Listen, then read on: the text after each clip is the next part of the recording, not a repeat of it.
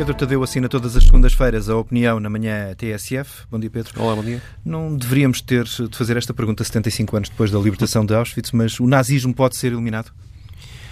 Bem, independentemente da, da, ideologia que cada um possa ter, qualquer pessoa que respira um sopro de humanidade não aceita o nazismo. E porquê? Por causa, precisamente, dos campos de extermínio que, a partir do meio da Segunda Guerra Mundial, serviram aos partidários alemães de Adolf Hitler para aplicarem a chamada solução final, um sistema de extermínio em massa de judeus e também, é bom não esquecer, de outros grupos que os nazis classificaram de degenerados ou antissociais e que incluíam ciganos, deficientes, físicos, comunistas, testemunhas de Jeová, entre outros. A efeméride de hoje da libertação do campo de Auschwitz lembra esse holocausto e não vão certamente faltar vozes que, ao lembrar a salvajaria da época, dirão nazismo nunca mais. No entanto, como outra notícia citada hoje na manhã da TSF já referiu, nunca depois da Segunda Guerra Mundial o nazismo teve tantos adeptos assumidos no mundo, incluindo na Alemanha, o país onde ele nasceu. E isto acontece por falta de ação? Eh, sim, eu acho que o mundo que rejeita o nazismo está a perder terreno, o que significa que não está a saber lutar contra essa ideologia. Eh, a data que assinalará os 100 anos da fundação do Partido Nazi, por acaso, assinala-se também este ano.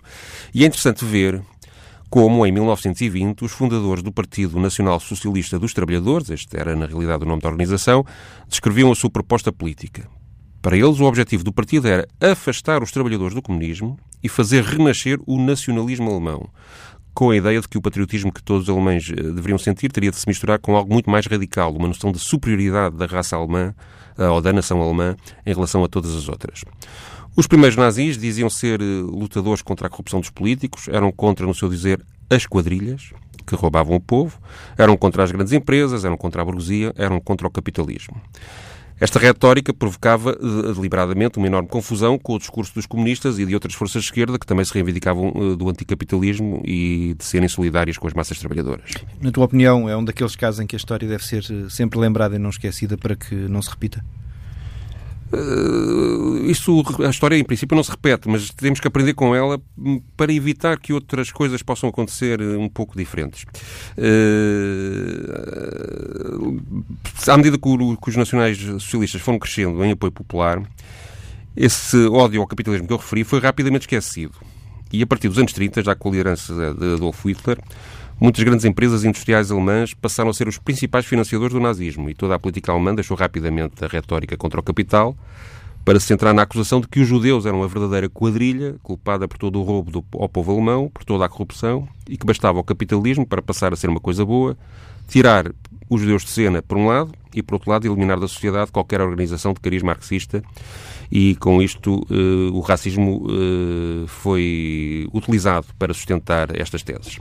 A evolução até aos campos de extermínio foi, depois disto, um passo coerente da única ideologia no mundo moderno que chegou ao poder de forma eleita com o propósito declarado de eliminar fisicamente uma parte da humanidade.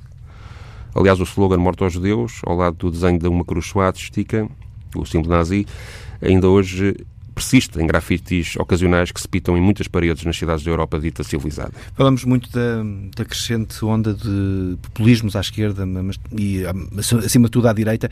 Esses eh, riscos ficam mais expostos, uh, até a partir deste, deste enumerado de factos históricos que tem estado a fazer, se esses movimentos não forem travados? Eu não quero confundir o populismo com, com, com o nazismo, de maneira nenhuma, mas uh, pode haver, e foi o que sucedeu com o Partido Nazi, uma evolução através do populismo, para, esse, para esse caminho.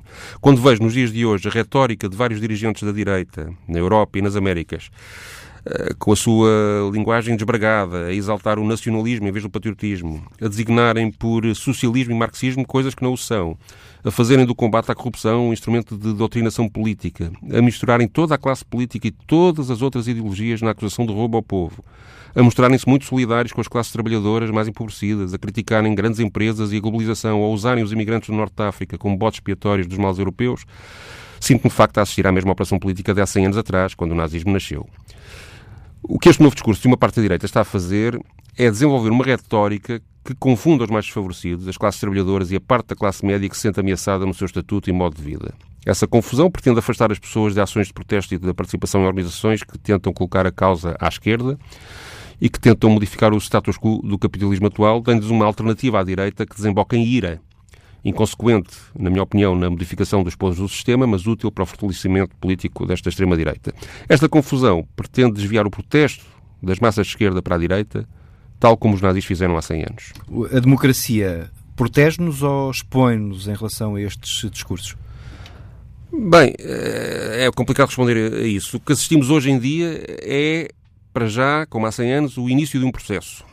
E tal como os nazis iniciais, grande parte dos movimentos de extrema-direita dizem aceitar o jogo democrático e acho até que muitas destas pessoas que dirigem estes movimentos são pessoas que se podem considerar humanistas, eh, como alguns nazis, aliás, inicialmente eram. Por isso, a democracia não pode nem deve excluí-los. Como combater o fenómeno? O que acho que a história mostrou foi que a complacência de há 100 anos correu mal e por isso é preciso maior firmeza, mas também é preciso mais inteligência. Ou seja, para resumir isto, a democracia tem de provar todos os dias que é mesmo melhor que o nazismo. Pedro Tadeu, a opinião na manhã TSF às quintas-feiras.